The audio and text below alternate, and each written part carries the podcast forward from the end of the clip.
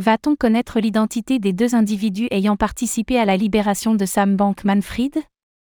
Alors que le juge en charge du dossier FTX s'était montré favorable à la divulgation de l'identité des deux individus anonymes ayant participé à la libération sous caution de Sam Bankman-Fried, l'intéressé a fait appel afin que leur nom soit tenu secret. Son avocat avait précédemment déclaré que la révélation de ces derniers pouvait porter préjudice aux individus concernés.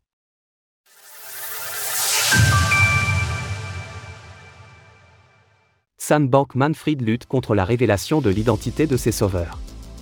Pouvons-nous espérer que la lumière soit faite sur l'identité des deux individus ayant participé à la libération de Sam Bankman-Fried pour la somme de 250 millions de dollars? En tout cas, ce dernier se Basic Attention Token pour que leur nom reste secret. Alors que le juge Lewis Kaplan en charge du dossier avait répondu favorablement à une requête provenant de différents médias, notamment Bloomberg et le Wall Street Journal, le mois dernier, lesquels avaient demandé à ce que les noms soient rendus publics, Sam Bankman-Fried vient de faire appel à cette décision. Effectivement, bien que le juge avait initialement répondu positivement à la demande commune, la motion concernant l'anonymat des deux individus pouvait être contestée jusqu'au 7 février, ce qui a été fait. Désormais, suite à l'appel de Sam Bankman-Fried, une réponse devra être apportée avant le 14 février. Au total, ce sont pas moins de 250 millions de dollars qui ont été investis pour faire libérer Sam Bankman-Fried, ce qui en fait la plus grande libération sous caution de l'histoire.